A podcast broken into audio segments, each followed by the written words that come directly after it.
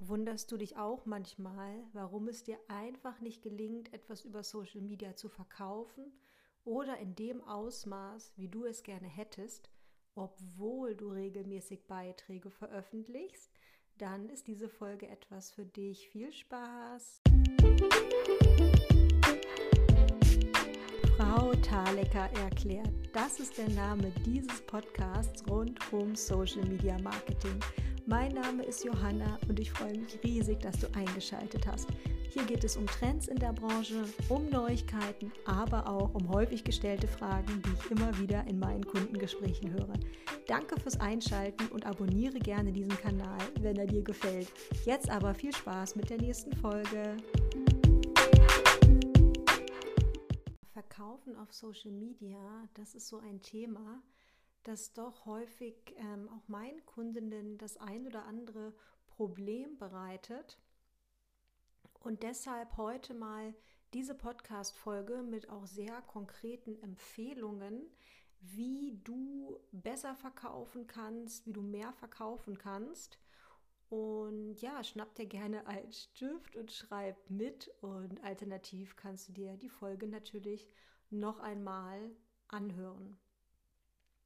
Es reden immer alle viel über dieses sogenannte, Achtung, Fachwort Social Selling.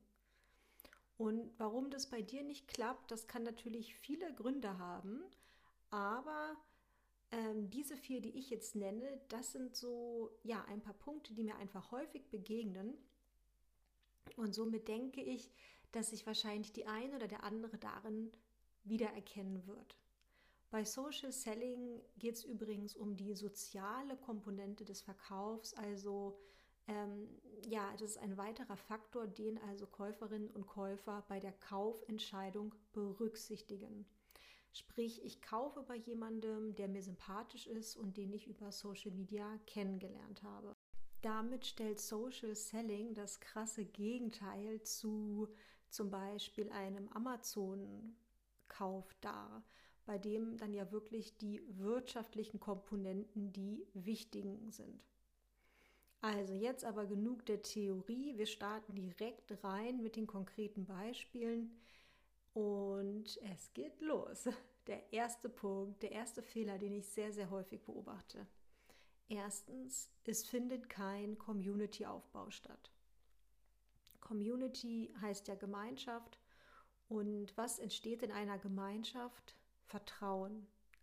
Vertrauen ist bei dieser Art des Verkaufens das A und O. Wenn ich eine Community von Gleichgesinnten aufgebaut habe, die sich wohlfühlen, ähm, wie ich dann also einen Ort schaffe, in dem Leute sich frei austauschen können, zum Beispiel auch unter Beiträgen kommentieren, weil sie wissen, dass das gelesen wird von Menschen, die also ähnliche Auffassungen haben, dann fühlt man sich wohl, dann fasst man Vertrauen und dann zieht man eventuell auch in Betracht von dieser Person, die also diese Community anführt, das bist in diesem Fall dann du, dann ähm, ziehe ich das natürlich auch in Betracht, von dieser Person eventuell einmal zu kaufen.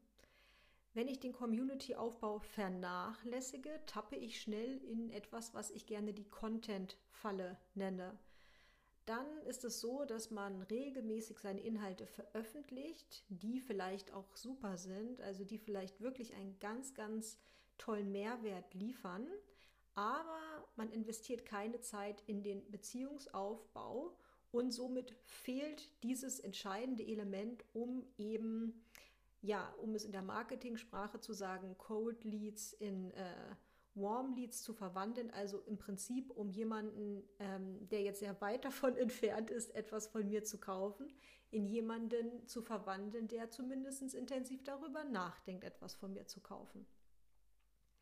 Gerade wenn es um Online-Dienstleistungen geht oder gerade wenn es hochpreisige Dienstleistungen sind, überlegen wir doch alle sehr genau, wem wir unser hart verdientes Geld in die Hand drücken. Ich nehme mich da selber auch gar nicht aus. Ein Beispiel. Ich habe vor ungefähr zweieinhalb Monaten eine Stimmtrainerin engagiert. Diese Stimmtrainerin hat auch ein Instagram-Profil. Das habe ich mir dann auch angeschaut. Ähm, ich bin ihr aber nicht gefolgt, wir waren noch nie im Austausch und alleine jetzt nur zu sehen, dass sie ein Instagram-Profil hat und dass sie dort regelmäßig ihre Expertise zeigt, das hätte für mich nicht ausgereicht, um also diese Summe jetzt zu investieren. Wäre ich ihr schon länger gefolgt, hätte ich vielleicht schon mehrmals mit ihr geschrieben, wäre das anders gewesen. In meinem Fall war es dann so, dass ich gekauft habe, weil ich eine Empfehlung von jemandem hatte, der schon mit ihr gearbeitet hatte. In diesem Sinne hatte also ihr Profil eher eine Art der Legitimation, die gibt es wirklich. Ja? Ähm, aber ja, sie hatte hier sozusagen einen anderen Grund, um mich zum Kaufen zu bewegen. Aber so ähnlich könnt ihr euch das auch vorstellen.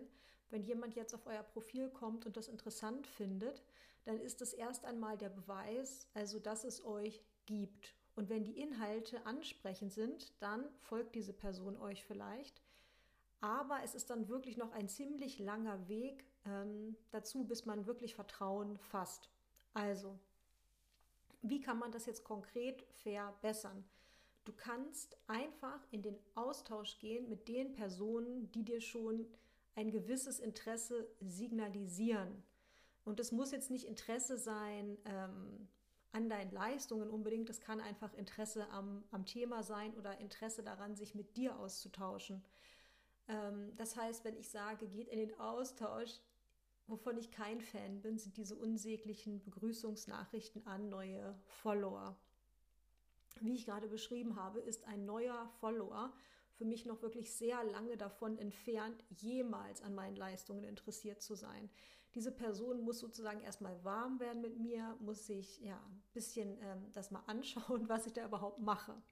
Also, was viel besser ist, ist sich mit den Leuten auszutauschen, die zum Beispiel regelmäßig eure Stories schauen. Das kann man ja sehen sich mit Leuten auszutauschen, die hin und wieder irgendwo abstimmen. Ja, das ist immer eine Möglichkeit, ein Gespräch zu eröffnen.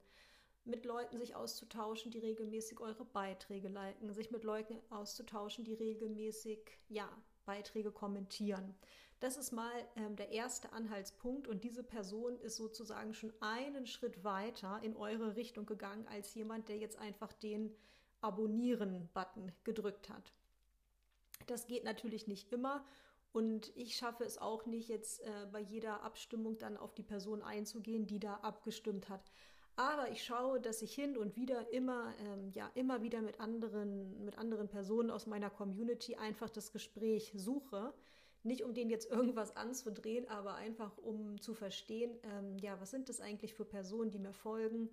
Und da, damit weiß ich dann ja auch viel besser, was ich für Inhalte erstellen kann ähm, die dann ja für diese Person interessant sind und dann halten sie mir vielleicht die Treue. Und das ist auch schon ähm, eine sehr große Leistung. In meiner ersten Folge, meiner ersten Podcast-Folge Stalk deine Follower, gehe ich ja darauf ein, dass Followerbestand äh, ein ganz, ganz wichtiger Aspekt ist ähm, von Social Media, weil wir sprechen immer nur über Wachstum, Wachstum, mehr Follower. Und ja, ähm, deswegen, das ist natürlich eine Motivation, da auch in den Austausch zu gehen, nicht um jetzt zwingend zu verkaufen, aber einfach, um mal ja, die Leute kennenzulernen, die sich in deiner Community da so rumtreiben. Jetzt wird das schon bald eine Folge über Community-Aufbau, deswegen schnell weiter mit dem zweiten Punkt, äh, mit dem zweiten Fehler, weshalb ähm, ja, du vielleicht noch nicht so verkaufst, wie du gerne möchtest. Und das ist, du sprichst nicht oder zu selten über deine Angebote. Woher sollen deine Follower wissen, was sie bei dir kaufen können und warum es sich lohnt, das zu kaufen, wenn du es ihnen nicht erzählst? Es ist halt wichtig, sich auch hier vor Augen zu halten, dass viele Personen Social Media konsumieren, wenn sie gerade irgendwas machen. Also das läuft irgendwie so nebenher. Sie sind vielleicht gerade auf der Arbeit, sie sind vielleicht gerade in der Bahn, ähm, sie sitzen vielleicht gerade irgendwo im Wartezimmer und vertreiben sich so ein bisschen die Zeit. Das heißt, wir haben eigentlich selten die volle Aufmerksamkeit unserer Follower. Und dementsprechend oft müssen sie eigentlich unsere Botschaften hören, um sie also erstens mal bewusst zu registrieren und zweitens dann das auch mal für sich abzuspeichern. Also ich habe bestimmt fünfmal davon erzählt, äh, was für Programme ich habe, bis ich dann das Gefühl hatte, dass sich das einige Personen ähm, schon mal gemerkt hatten. Ähm, also, konkretes To-Do für dich, rede über deine Angebote und zwar regelmäßig. Und dabei ähm, brauchst du dich auch nicht schlecht oder nervig fühlen, weil ich weiß, dass es auch häufig ein Thema ist. Ähm, das Ding mit der Wiederholung ist, es schaut beispielsweise nicht jeder, jede, jeden Tag deine Stories. Und das kennen wir ja von uns selber. Wir haben auch nicht immer die gleiche Zeit zur Verfügung, um eben Social Media Inhalte zu konsumieren. Das heißt, selbst wenn du regelmäßig eben zum Beispiel dein Angebot erklärst, ist es ziemlich wahrscheinlich, dass es nicht immer wieder die gleichen Personen sehen werden. Der dritte Punkt.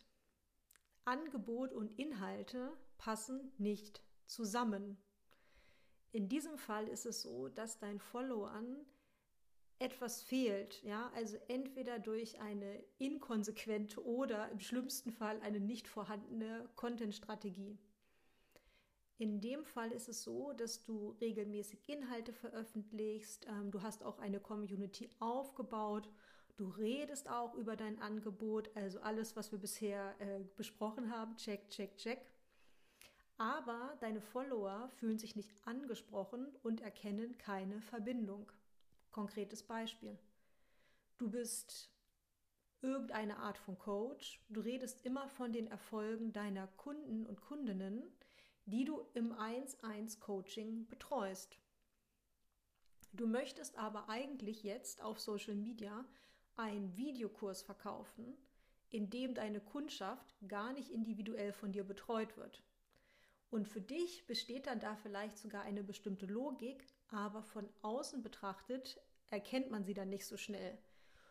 Und dann nochmal die Erinnerung an den Punkt davor. Viele Personen konsumieren unsere Inhalte einfach so nebenher. Deshalb konkretes To-Do für dich, um diesen dritten Fehler zu vermeiden. Achte darauf, dass deine Inhalte und dein Angebot in den Augen deiner Follower, nicht in deinen Augen, in den Augen deiner Follower ein schlüssiges Gesamtkonzept ergeben. Dann kommen wir schon zum vierten Punkt äh, und zum letzten Punkt. Und zwar, vielleicht verkaufst du nicht genügend und traust dich gar nicht, dein Angebot so zu kommunizieren, weil du den Fokus auf die falschen Zahlen legst. Ähm, und jetzt hier gleich die schlechte Nachricht vorweg. Beiträge, die ein neues Angebot anpreisen, ähm, die werden natürlich nicht so häufig geliked oder gespeichert. Ähm, ja, wie Beiträge, in denen man jetzt sehr, sehr gute Tipps gibt, die also die Community sofort anwenden kann. Eine Ausnahme wäre natürlich ein Beitrag, in dem du etwas verschenkst. Das kommt natürlich dann immer super an. Aber das gleiche gilt auch für Stories. Ja, also Stories, in denen ich jetzt lang und breit über mein Angebot rede, die bekommen natürlich viel weniger Engagement und also Interaktion und ähm, Story-Ansichten, als wenn ich wunderschöne Urlaubsbilder vom Strand poste. Ja, also das ist, geht mir nicht anders.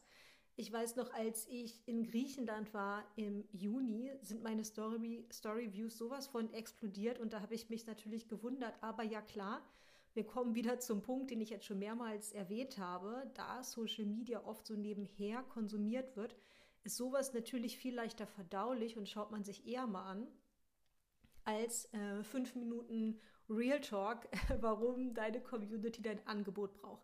Also, es geht am Ende nicht darum, wie viele Ansichten dein Video oder deine Story oder was auch immer hat und wie viele Likes, denn das zahlt deine Rechnungen nicht. Es geht einfach darum, ob das verkaufsfördernd ist, ja oder nein.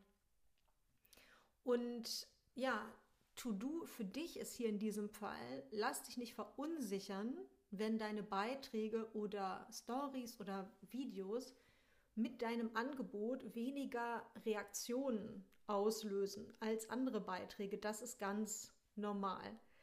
Am Ende ist das nicht der entscheidende Faktor, sondern ob du einen Grundstein dafür legst, ähm, ja, deine, deine Produkte, deine Dienstleistungen zu erklären und diese Lücke schließen kannst zwischen ähm, ja, einer Person, die jetzt eben gar nicht interessiert ist und einer Person, die zumindest darüber nachdenkt, ob dein Programm für sie interessant sein könnte, ja oder nein. Also, jetzt habe ich doch wieder länger geredet, als ich wollte. Das waren die häufigsten Gründe, die für häufigsten Gründe, warum Unternehmer, Unternehmerinnen meiner Meinung nach auf Social Media nicht verkaufen oder eben nicht in dem Ausmaß verkaufen, wie sie gerne würden. Meine Podcast-Folgen veröffentliche ich später ja alle nochmal als Blogartikel und das ist vielleicht interessant für dich, wenn du jetzt nicht mitgeschrieben hast und es aber interessant fandest. Ähm, es dauert meistens so ein bis zwei Wochen, bis die Artikel dann online kommen zu den Folgen.